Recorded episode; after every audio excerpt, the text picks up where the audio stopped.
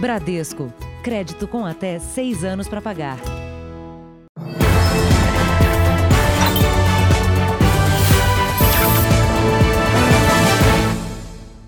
Olá, boa noite. Boa noite. A Polícia Militar abriu um inquérito para investigar os policiais flagrados agredindo frequentadores de um baile funk na região metropolitana de São Paulo. Os PMs foram afastados. As imagens mostram a dispersão de um baile funk na cidade de Diadema no último final de semana. Um policial se aproxima de um grupo de motociclistas e ameaça bater com cacetete. Outro PM dá um soco no capacete de um dos motoqueiros. Em seguida, um entregador de aplicativo passa por eles, mas é derrubado por um dos policiais. O jovem se levanta, mas é agredido com chutes pelo agente. O advogado Ariel de Castro Alves, membro do Conselho Estadual de Direitos Humanos, considera que os vídeos mostram o abuso de autoridade. Nós vemos ali imagens de brutalidade policial, situações de abuso de autoridade, pessoas sendo constrangidas com violência pelos policiais, crime também de lesões corporais. De acordo com a Polícia Militar, uma equipe foi a Diadema para atender a um chamado de perturbação do sossego provocado pelo som alto do baile. Mas quando chegou, teria sido hostilizada, o que obrigou o uso de bombas de gás para efetuar a dispersão. Um inquérito policial foi instaurado para investigar o caso. Os policiais flagrados nas imagens foram afastados. A ouvidoria da Polícia Militar do Estado de São Paulo também considera que houve abusos durante a dispersão. A boa abordagem policial é aquela abordagem que ele se preserva, porque ele tem que voltar para casa e preserva a integridade física das pessoas. De modo que os excessos não podem ser permitidos, em hipótese alguma. Veja agora outros destaques do dia. Ministro Barroso leva a plenário afastamento de senador encontrado com o dinheiro na cueca. Ex-PM, chefe de milícia no Rio, está entre os 12 mortos em ação policial. André do Rep pode ter usado aeroportos do Paraná para fugir. Em Paris, professor é assassinado após mostrar charges de Maomé. E a professora que encara de moto estradas ruins para ensinar.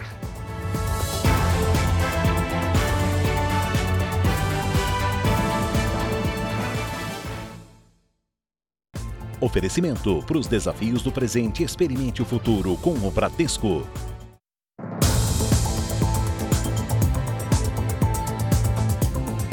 Um confronto entre policiais e milicianos na região metropolitana do Rio terminou com 12 criminosos mortos e um policial ferido. Os milicianos estavam preparados para o confronto. Com eles foram apreendidos oito fuzis, sete pistolas, granadas e muita munição. O grupo era monitorado havia 15 dias. As investigações mostraram que os milicianos se reuniam regularmente em Itaguaí, uma cidade que fica a 70 quilômetros do Rio, e que usavam uma rota de fuga para não entrar na rodovia e evitar o posto da Polícia Rodoviária Federal. A força-tarefa se posicionou em dois pontos, na rodovia e no acesso à estrada alternativa. Os milicianos estavam em quatro carros e foram surpreendidos pelos policiais. Na abordagem, os criminosos reagiram. Quando a gente se depara com um grupo de quatro veículos fortemente armados, com uma quantidade gigantesca de armas e de carregadores, é, nesse momento, de alguma forma, todo o serviço de investigação e de inteligência, ele se encerra e a força se faz presente. A força-tarefa contava com 30 policiais. 12 milicianos morreram. Um policial ficou ferido. Entre os mortos está Carlos Eduardo Benevides Gomes, de 39 anos, apontado como chefe da milícia em Itaguaí. Cabo Benê tinha esse apelido por ter sido PM, mas foi expulso da corporação. Ele era o braço direito de Wellington da Silva Braga, o Eco, o homem mais procurado da polícia do Rio. Por isso, andava com muitos seguranças. Em três dias, 17 suspeitos de integrar grupos milicianos foram mortos em confrontos com a polícia. Já em Nova Iguaçu, na Baixada Fluminense, uma operação teve como alvo a lavagem de dinheiro de uma milícia. 18 pessoas foram presas. O comércio foi fechado logo cedo pela polícia, mas a loja que vendia produtos falsificados voltou a funcionar no meio da tarde. Os agentes também fecharam centrais clandestinas de TV a cabo, descobriram depósitos de armazenamento de botijões de gás e até uma farmácia que vendia remédios de uso controlado sem autorização da Anvisa. São estabelecimentos que seriam usados para lavagem de dinheiro. 18 suspeitos de pertencerem à milícia foram presos na operação. O objetivo da força-tarefa criada pela Polícia Civil é enfraquecer o poder econômico da milícia. Os grupos paramilitares controlam não só o comércio e serviços básicos usados pelos moradores, como também têm influência direta nas eleições municipais. Só esse mês, dois candidatos a vereador foram assassinados na cidade. A polícia não descarta a hipótese de que as mortes tenham relação com as atividades da milícia eles vão coagir os demais candidatos. E você, você não vai poder fazer campanha nas áreas onde eles controlam, onde eles estão. Simples assim. Se você entrar ali, você vai ser vitimado de alguma forma. Vamos agora aos números de hoje da pandemia de coronavírus no Brasil. Segundo o Ministério da Saúde, o país tem 5 milhões 200 mil e 300 casos de Covid-19. São 153.214 mortos. Foram 754 registros de mortes nas últimas 24 horas. Também entre ontem e hoje, 20.114 pessoas se recuperaram. No total, já são 4 milhões 619 mil 560 pacientes curados e 427.526 seguem em acompanhamento. O governo de São Paulo calcula gastar 2 milhões de reais de dinheiro público a cada quatro meses para tentar recapturar André do Rep, que está foragido. Dois aeroportos particulares perto da cidade paranaense de Maringá podem ter sido utilizados pelo traficante para fugir do país. O cerco da Polícia Federal se concentra no norte do Paraná. Os agentes investigam se dois aeroportos particulares na região de Maringá foram ponto de fuga de André do Rep para o exterior. Assim que foi solto no último sábado, o traficante internacional seguiu de carro com um advogado por três horas até a cidade paranaense. No mesmo dia, eles teriam almoçado no mercado municipal. Esta imagem mostra o veículo próximo ao local às 4h32 da tarde.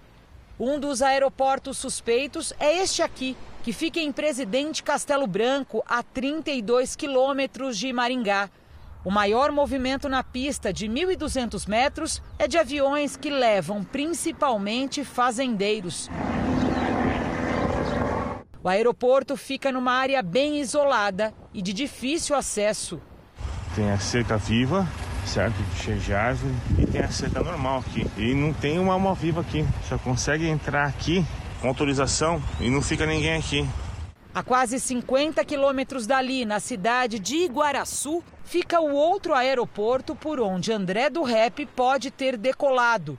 No dia em que o traficante foi solto, apenas dois voos partiram de lá um para uma fazenda da região e outro para Balneário Camboriú, em Santa Catarina.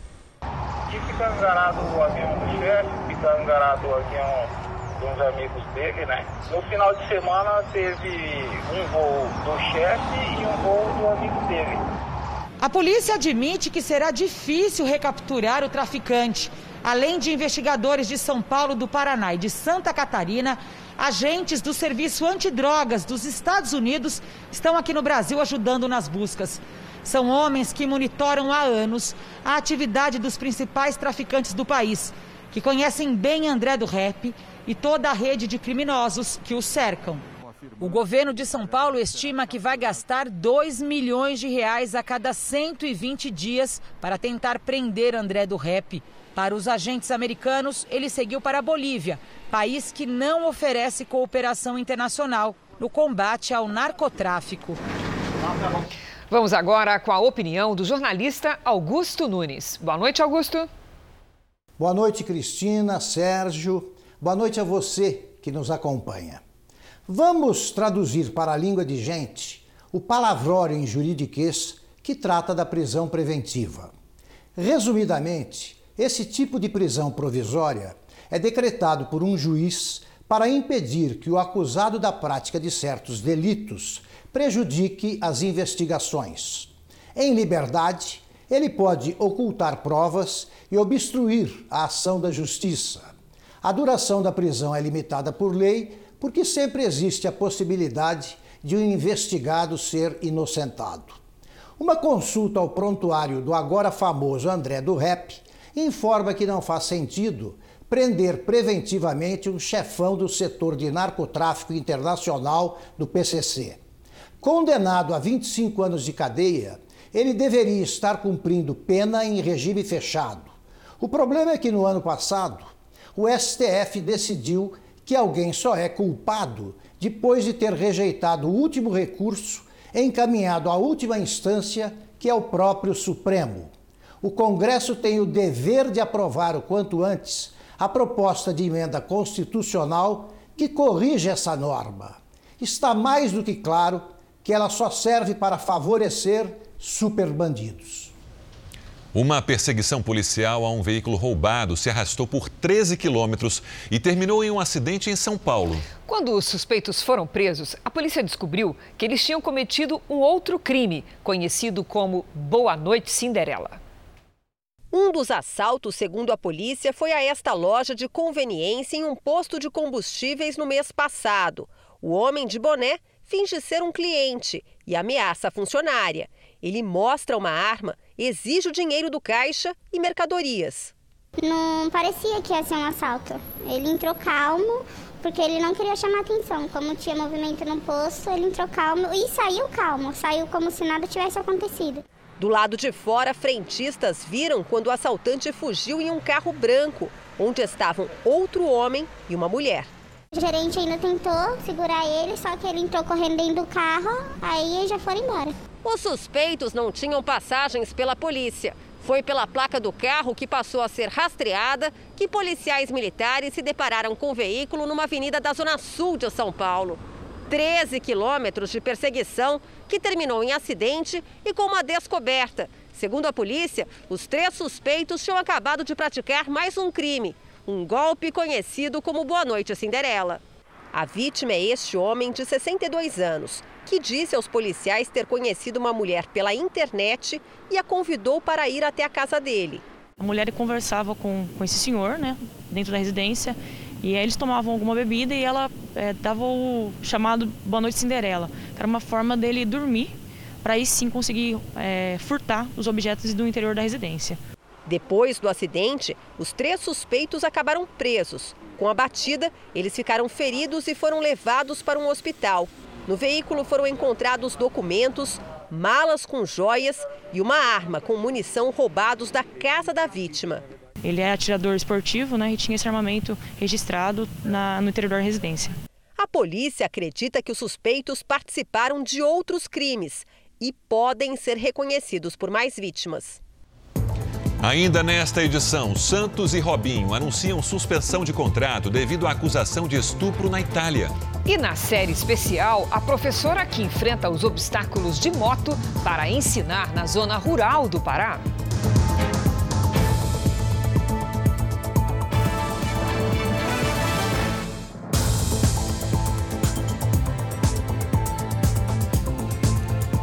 O presidente Jair Bolsonaro esteve hoje no interior de São Paulo. Ele e ministros participaram da inauguração de uma usina que converte bagaço de cana-de-açúcar em energia elétrica. O presidente Jair Bolsonaro chegou no início da manhã no aeroporto em Ribeirão Preto e foi recebido por apoiadores. Bolsonaro foi levado de helicóptero até a usina de biogás em Guariba. O presidente participou da cerimônia de inauguração e visitou a unidade, que vai produzir 138 mil megawatts-hora por ano de energia com o bagaço da cana, o suficiente para abastecer uma cidade com 200 mil habitantes. Durante a cerimônia, Jair Bolsonaro falou sobre a importância da energia renovável para o desenvolvimento do país e elogiou o ministro do Meio Ambiente, Ricardo Salles, que estava presente. O presidente ainda comparou a fiscalização ambiental do governo atual com gestões passadas. O nosso ministério, o das, como presente aqui o Ricardo Salles, do meio ambiente, é o ministério que realmente não atrapalha a vida de vocês, muito pelo contrário, ajuda-os e muito.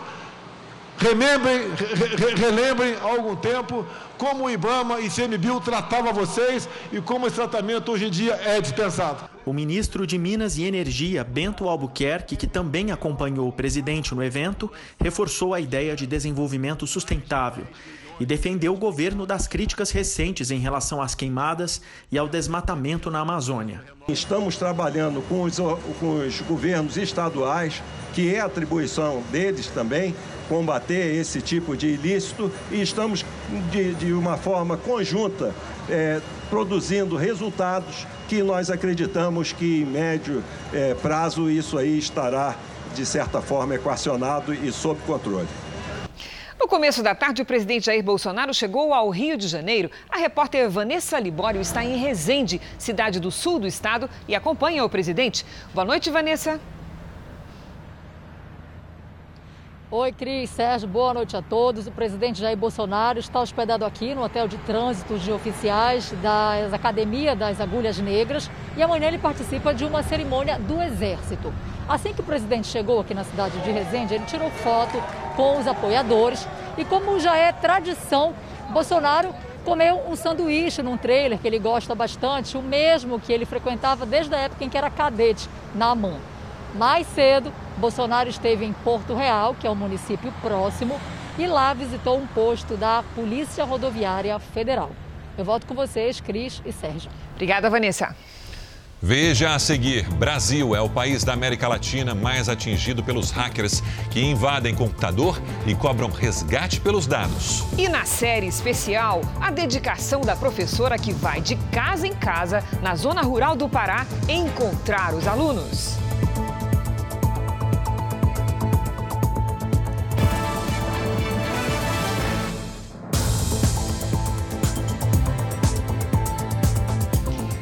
O Brasil é o maior alvo de hackers entre os países da América Latina. Os criminosos invadem computadores e exigem o pagamento de resgate para liberar os dados. A rotina de trabalho do professor Antônio Carlos depende do computador. É onde ele guarda todo o material usado em palestras, cursos e aulas que faz no Brasil e no exterior. Imagina como ficou quando recebeu a mensagem de que a máquina dele havia sido invadida por golpistas. Aparece uma a mensagem pedindo um, um, valor, que é em torno de 15 mil reais, queriam que fizesse um pagamento em bitcoins, e, e aí o pânico só aumenta. O que aconteceu foi uma tentativa de sequestro de dados. Um hacker invade o computador e impede que o dono tenha acesso ao sistema. Depois exige dinheiro para liberar a senha, o que é crime de extorsão ele criptografa os dados e ele deixa os dados de uma forma que o próprio dono do computador não tem acesso se ele não tiver aquela senha. Os hackers costumam pedir resgate em bitcoins, que é um dinheiro digital difícil de ser rastreado pela polícia. Um estudo realizado por uma empresa especializada em segurança digital mostrou que o Brasil é o país mais visado da América Latina nesse tipo de crime, com quase 47% das ocorrências. Só de janeiro a setembro deste ano foram registradas 1 milhão e 300 mil tentativas, o que dá uma média de praticamente 5 mil por dia. Durante a pandemia, com a necessidade do trabalho remoto, os casos aumentaram e as empresas são as maiores vítimas. Evitar utilizar software pirata. Quando você utiliza, você está dando chance para que tenha uma vulnerabilidade ali que possa ter acesso à sua rede interna, aos seus computadores. Um segundo ponto é utilizar um sistema de segurança você ter uma equipe de tecnologia que esteja capacitada para conhecer e configurar os sistemas corretamente. Como o Antônio Carlos tinha cópia de tudo, o golpe não deu certo. Backup de tudo na nuvem, um backup também fora da nuvem, é, enfim, multiplicar as possibilidades de você ter o acesso caso tenha, tenha um ataque. O Santos e Robinho decidiram suspender o contrato do jogador depois que conversas entre o atacante e amigos teriam se tornado públicas. Os diálogos são parte do processo em que ele foi condenado na Itália em primeira instância por estupro. Logo que a transcrição do áudio foi divulgada, diversos patrocinadores do Santos, time que apresentou Robinho na semana passada, ameaçaram romper contrato com o clube. Em 2017, o jogador foi condenado a nove anos de prisão por estupro, mas ele recorre na justiça italiana em liberdade. O crime teria sido cometido em 2013, em uma casa noturna de Milão. As escutas foram realizadas a partir de 2014 com autorização da Justiça. Robinho conversava com amigos. Na transcrição, ele admite um contato sexual com a jovem. Em outro trecho, diz que a mulher estava bêbada e nem sabe o que aconteceu. Em outro trecho da conversa, Robinho nega ter tido um relacionamento sexual com a denunciante. Em caso de condenação definitiva, ou seja, em todas as instâncias da justiça italiana, Robinho cumpriria a pena, mas só se entrasse no país. A Constituição Federal dá essa prerrogativa de que brasileiro nato não será entregue a outra nacionalidade ainda com sentença transitada em julgado. Então existe a possibilidade dele se tornar para a Itália um foragido da justiça, mas permanecer aqui no país. Em nota, os advogados de Robinho dizem que ele reitera não ter cometido crime, que não há nas interceptações admissão de culpa e que os autos têm provas suficientes da inocência do jogador. Argumentam ainda que diversas conversas não foram corretamente traduzidas do português para o idioma italiano. Em um áudio enviado hoje a um amigo, Robinho falou sobre o assunto. Só blindar minha família dessas coisas, porque a esposa né, e os meus pais, meus filhos são as pessoas que mais sofrem, mas eu estou tranquilo. Uma das líderes mundiais da indústria de alimentos começou hoje uma campanha de distribuição de comida em seis estados brasileiros.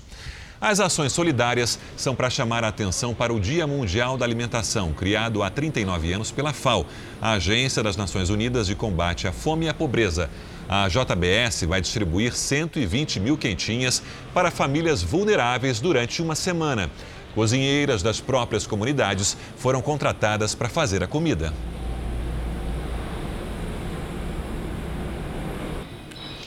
Uma mulher foi indiciada por tentativa de extorsão e desrespeito a cadáver em uma agência bancária. Ela levou o homem morto para provar que ele estava vivo e tentou sacar a aposentadoria do suposto companheiro. Josefa de Souza Matias levou o corpo do idoso de 92 anos numa cadeira de rodas até chegar a esta agência bancária em Campinas, interior de São Paulo. A mulher alegou que tinha perdido a senha do suposto companheiro e só conseguiria sacar 5 mil reais da aposentadoria de Laércio Della Coleta, escrivão aposentado e viúvo, fazendo a prova de vida dele. A tentativa de golpe só foi descoberta porque a mulher, alegando que o idoso estaria passando mal, tentou acelerar o atendimento. O resgate foi chamado e descobriu que o homem estava morto. Nós queremos exatamente a dinâmica do fato. Porque que ela levou morto, levou. Que ela sabia, sabia. Tanto que o cadáver foi amarrado com um lenço. Peritos do IML atestaram que a morte por causas naturais havia acontecido 12 horas antes, versão confirmada pela vizinha de Josefa, que prestou depoimento à polícia. O próprio vigilante do banco disse que ela foi várias vezes com ele ao banco, mas quem, é, quem movimentava, quem atuava realmente era ele. A polícia ainda vai ouvir funcionários do banco, porteiros do prédio onde o idoso morava e vizinhos o presidente do Supremo Tribunal Federal, Luiz Fux, marcou para a próxima quarta-feira o julgamento em plenário da decisão que afastou o senador Chico Rodrigues, flagrado com dinheiro na cueca. Cinco partidos políticos protocolaram uma representação no Conselho de Ética do Senado que pede a cassação do mandato do senador Chico Rodrigues do DEM. No relatório da Polícia Federal enviado ao Supremo Tribunal Federal, os agentes detalham as buscas na casa do senador. Duas fotos mostram o momento em que os agentes perceberam o dinheiro na cueca e a quantidade de notas de 50 e 200 reais espalhadas numa mesa. A representação contra o senador já foi assinada por 12 colegas de cinco partidos diferentes. Já o ministro Luiz Roberto Barroso, do Supremo Tribunal Federal, reforçou a decisão de afastar o parlamentar do cargo por 90 dias. Me pareceu a solução natural e óbvia que alguém que está sendo investigado por desvios na saúde não seja responsável pela alocação desses recursos. Barroso pediu ao presidente do Supremo, Luiz Fux, para incluir o tema na pauta da sessão da próxima quarta-feira. O ministro quer garantir apoio do plenário depois de receber críticas de senadores. O presidente do Supremo, Luiz Fux, aceitou o pedido e pautou o julgamento no plenário para a próxima quarta-feira, dia 21. Cabe ao plenário do Senado confirmar o afastamento de Chico Rodrigues. O presidente da casa, Davi Alcolumbre, que é do mesmo partido do senador, ainda não marcou a sessão para votar o assunto. O número de desocupados no Brasil chegou a 14 milhões na quarta semana de setembro, segundo o IBGE. A taxa ficou em 14,4%. Em termos estatísticos, os resultados são estáveis em relação à terceira semana daquele mês, 13,3 milhões. E a taxa de, percentualmente é de 13,7%. Na França, um professor foi decapitado depois de uma aula sobre liberdade de expressão. O presidente Emmanuel Macron esteve no local do crime, na região de Conflans-Sainte-Honorine, a noroeste de Paris, para acompanhar as investigações e disse que o professor foi vítima de um ataque terrorista. Segundo a imprensa local, o agressor tentou fugir, mas foi baleado e morto pela polícia. O professor, que não teve a identidade revelada, lecionava história e geografia no ensino médio e teria usado caricaturas de Maomé em uma aula sobre liberdade de expressão. O Departamento Antiterrorismo vai investigar o caso. O governo do Japão deve decidir em breve se a usina de Fukushima pode ou não jogar no oceano a água radioativa armazenada na planta. Desde 2011, uma empresa retira a água contaminada da usina, que foi danificada por um terremoto e um tsunami, mas até 2022 não terá mais espaço de armazenamento. O setor de pesca do Japão teme um novo desastre e países vizinhos também estão preocupados. O primeiro-ministro do Japão fez várias reuniões sobre o assunto e deve anunciar uma decisão até o final deste mês. O número de famintos no planeta pode chegar a quase um bilhão este ano, em parte pela pandemia de Covid-19. A ONU anunciou que 822 milhões de pessoas podem passar fome em 2020. São mais de 132 milhões em comparação com o ano passado. Em Brumadinho, Minas Gerais, moradores bloquearam uma rodovia em protesto pelo surgimento de novas trincas na barragem que se rompeu em janeiro do ano passado. O protesto reuniu moradores de um dos bairros mais atingidos pelo rompimento da barragem da Vale, em Brumadinho. Eles bloquearam todo o trecho da BR-381 que passa pela cidade. Revivemos todo momento de pânico devido à circunstância que aconteceu em Brumadinho. O motivo da indignação é que, durante uma reunião com o Ministério Público de Minas Gerais, a mineradora revelou o surgimento de trincas na área que contorna o reservatório remanescente da barragem B1, que se rompeu em janeiro de 2019, deixando 259 mortos e 11 desaparecidos. Durante a reunião, a empresa garantiu que não são necessárias retiradas de pessoas. O Ministério Público exigiu que a mineradora repasse informações detalhadas aos atingidos, apresente ações emergenciais a serem tomadas para garantir a segurança para o retorno dos trabalhadores ao local. Esta especialista em barragens explica que é preciso identificar os tipos de trincas e monitorá-las para que o pior não aconteça. Quando elas aparecem, se a gente negligencia ela no início, não acompanha, não monitora o que, que acontece, a gente tem uma progressão e essas trincas vão se ampliando. A Vale informou que a paralisação que ocorreu num raio de 3 quilômetros foi preventiva e que todos foram avisados imediatamente. Muitas informações que os consumidores fornecem a empresas acabam no mercado ilegal de venda de dados. Nossa reportagem negociou o acesso a 62 milhões de registros de clientes e empresas em todo o Brasil. Ana Luísa não aguenta mais atender as ligações com oferta de produtos ou de crédito e fica com a dúvida: como descobrem essas informações? Nome completo, CPF, valor do meu salário, órgão que eu trabalho, informações bem íntimas mesmo, que não são informações que a gente passa todos os dias para as pessoas. Pela internet descobrimos esse anúncio, entramos em contato e recebemos a proposta por e-mail. Por R$ 1.250 seria possível conseguir os dados de 62 milhões de clientes de uma empresa de telefonia.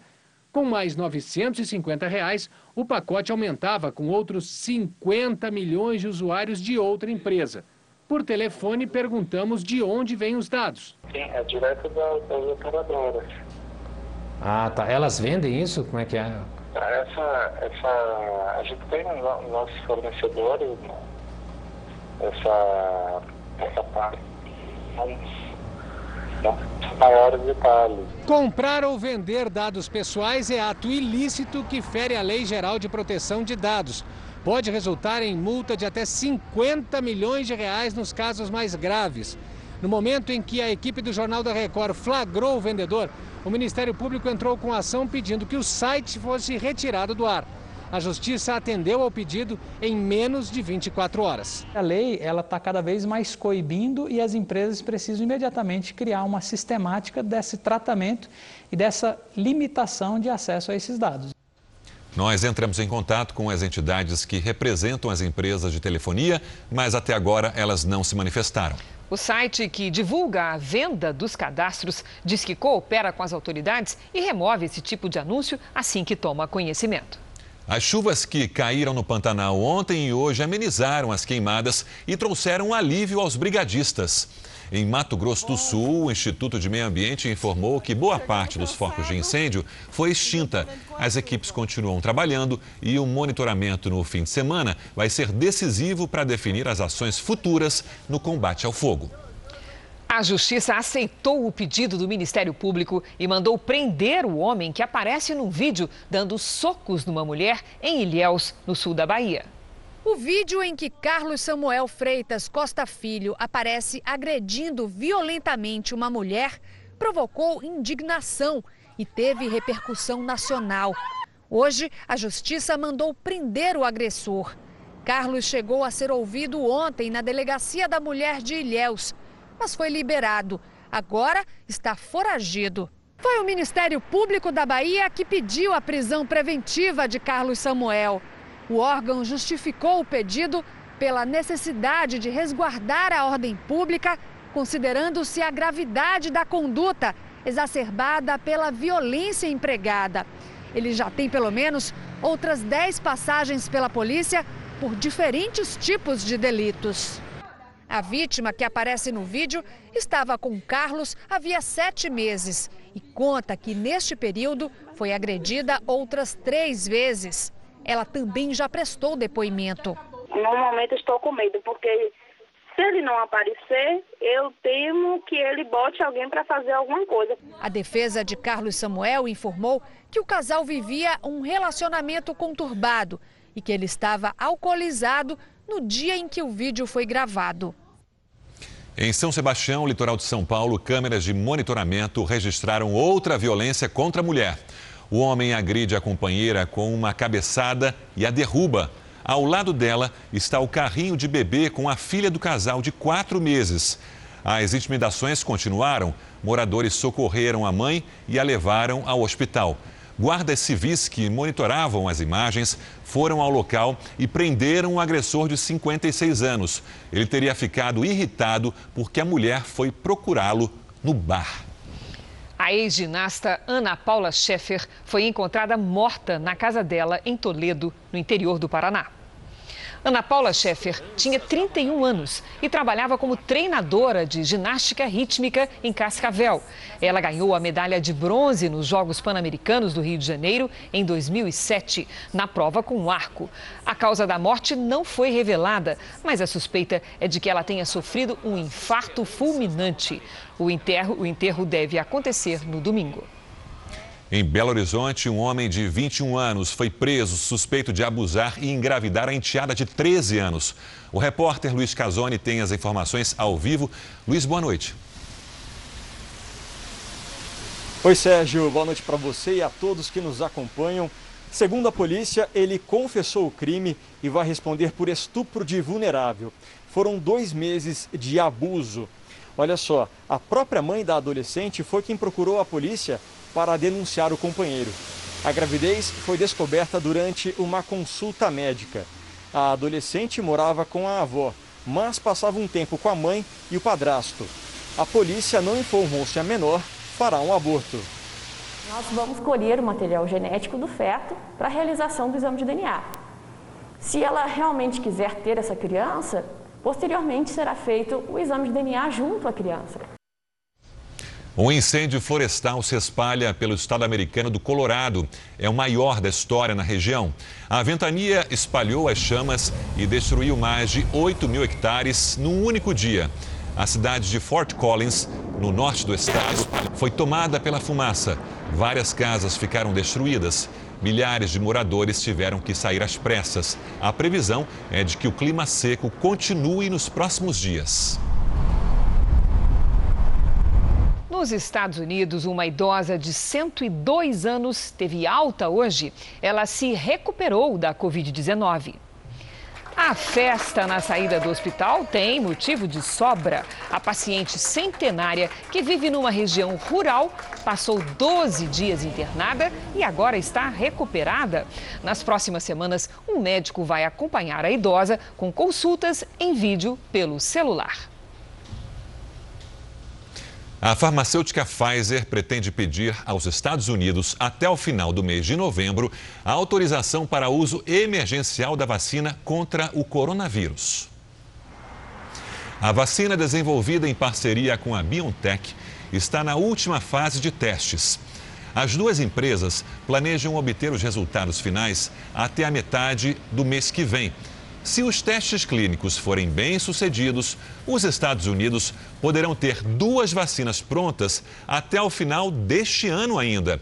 A Moderna também deve concluir a última etapa de testes no final do mês que vem. No Peru, depois de sete meses de fechamento por causa do surto de coronavírus, foram reabertos os sítios arqueológicos turísticos. Entre eles, este ao sul da capital, Lima, que está recebendo visitantes com capacidade reduzida.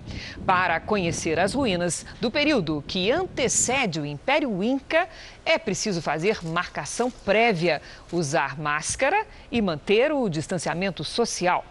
Além deste, outros 16 sítios arqueológicos e museus reabriram as portas nesta semana no país.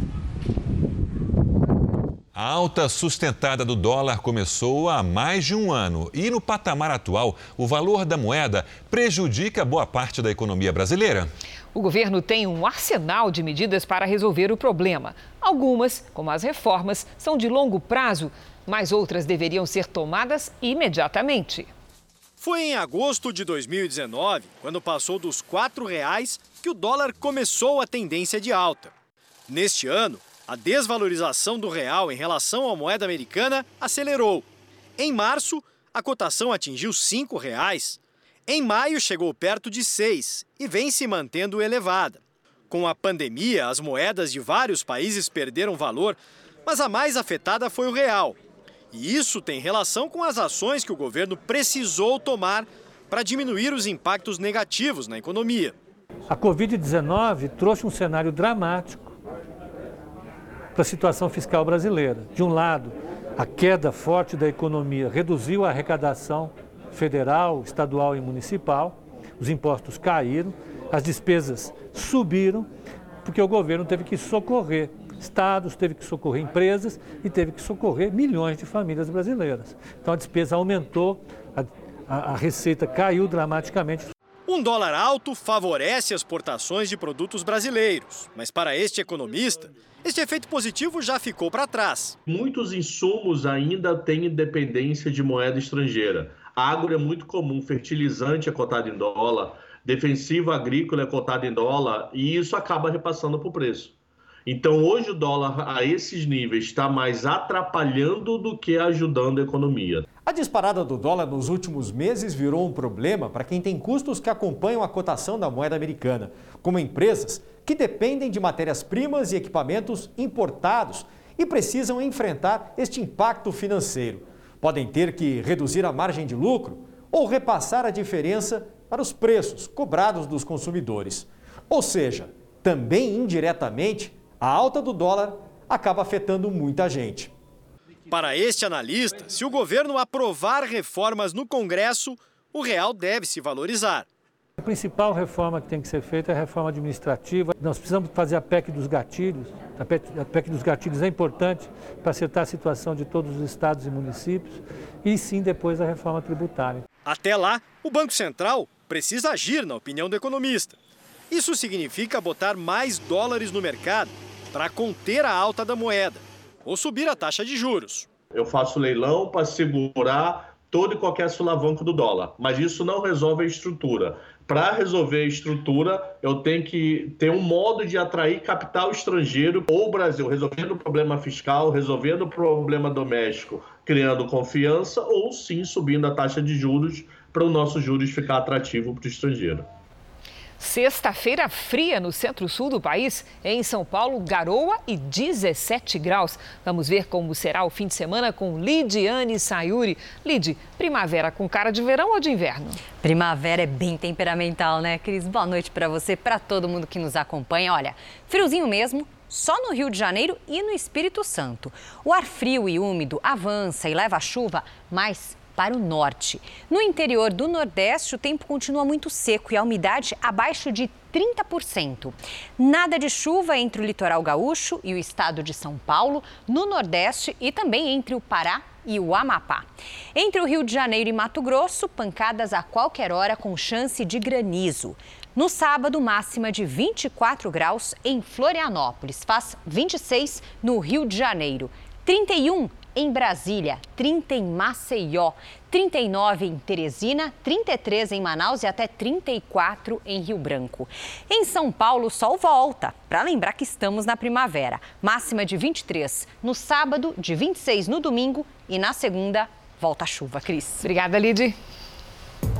Veja a seguir, na reta final da corrida à Casa Branca, Trump e Biden são entrevistados por eleitores.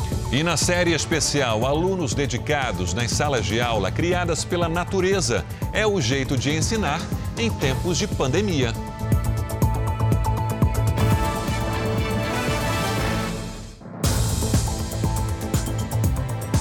Donald Trump e Joe Biden foram entrevistados por eleitores durante programas ao vivo na TV americana. A pandemia e o preconceito foram os principais temas.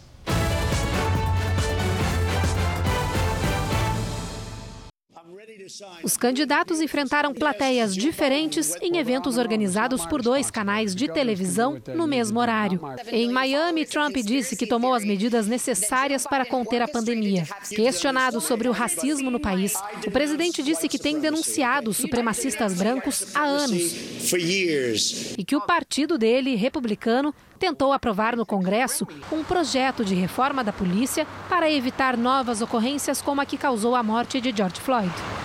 Na Filadélfia, Joe Biden lamentou ter defendido em 1994 um projeto de lei contra o crime, pelo qual vem sendo duramente criticado. Eleitores dizem que a resolução ampliou a injustiça racial no país. Sobre o coronavírus, foi questionado se tomaria uma vacina aprovada pela gestão de Trump e disse que sim, se a dose for assegurada pelos cientistas.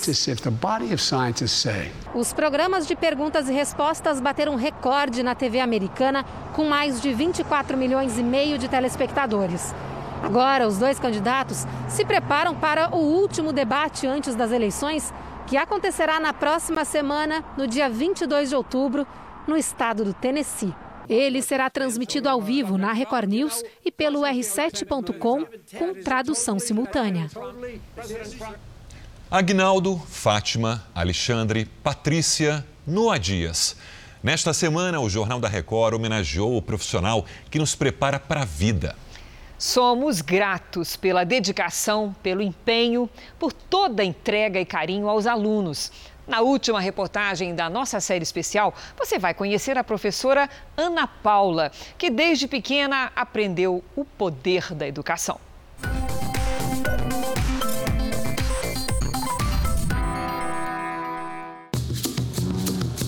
Essa é a BR-010, mais conhecida como Belém Brasília. A rodovia liga os estados do norte à região centro-oeste do país. Em seus 2 mil quilômetros, corta várias cidades do Pará. Uma delas é a tranquila São Miguel do Guamá, com pouco mais de 65 mil habitantes. Nós viemos até aqui atrás de uma moradora em especial. Agora são quatro e meia da manhã, a gente está procurando a casa da professora Ana Paula. Bom dia! Bom dia! Ana Paula Lima da Silva? Isso. Posso entrar? Pode, pode entrar. Licença. A rotina no início é de mãe. Café da manhã, tirar o filhote da cama, levar para o banho e seguir para a primeira missão: levar Patrick, de 9 anos, para a escola. As aulas do menino recomeçaram há uma semana. Na volta, Ana Paula encontra o seu Olídio. Ele ficou viúvo com os filhos ainda pequenos. Criou os quatro sozinho. Era o sonho da dela. Ela sempre falava que era cheio de tudo formado. Ana Paula tinha apenas seis anos quando a mãe morreu. Por isso, o pai, um pedreiro que virou taxista, foi a grande inspiração. Ele sempre colocava na nossa cabeça: vocês têm que estudar. A educação ela transforma. Porque eu tive minha vida transformada pela educação. E eu tenho certeza que eu vou transformar muitas vidas através dela. E é com essa força que ela vai para o trabalho. Quantos quilômetros daqui, mais ou menos? 20 quilômetros. 20 quilômetros. Vamos lá?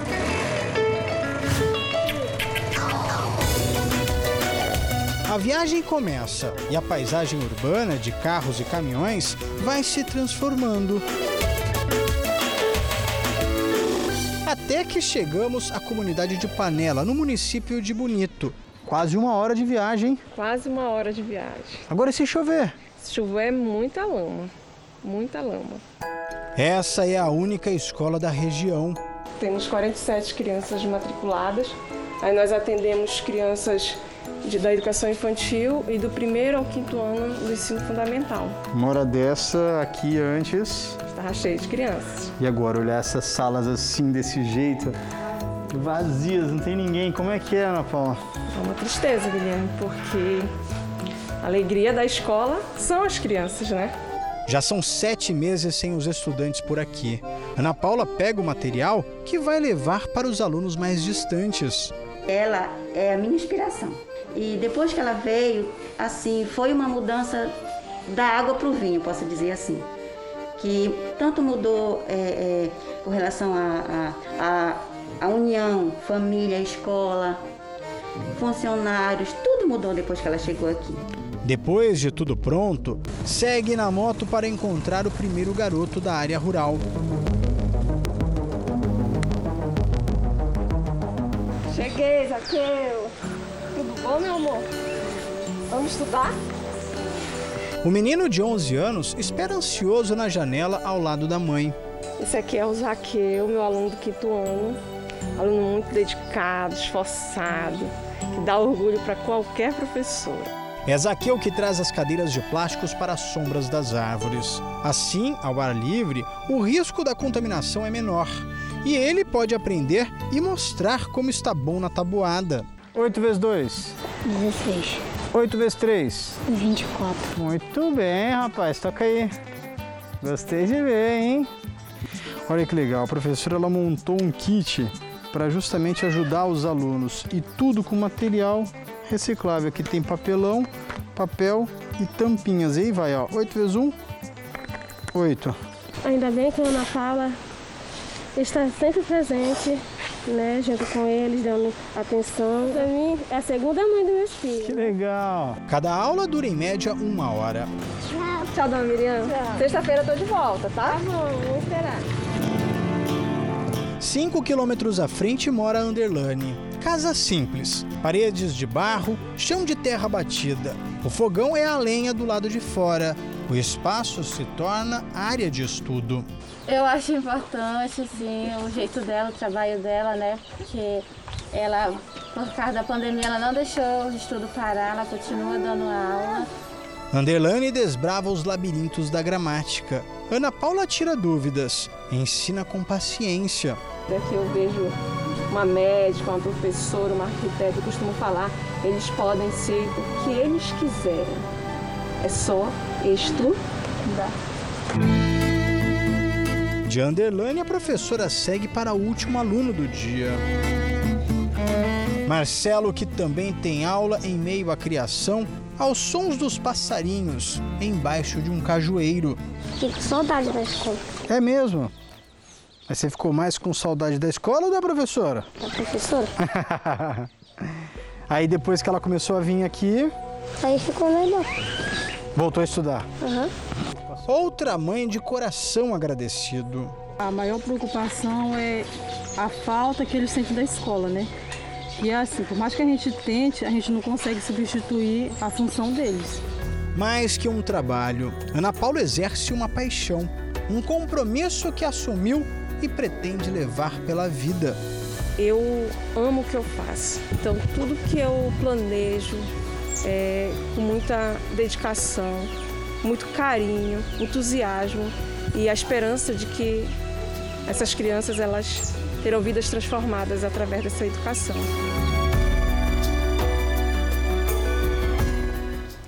O Jornal da Record termina aqui.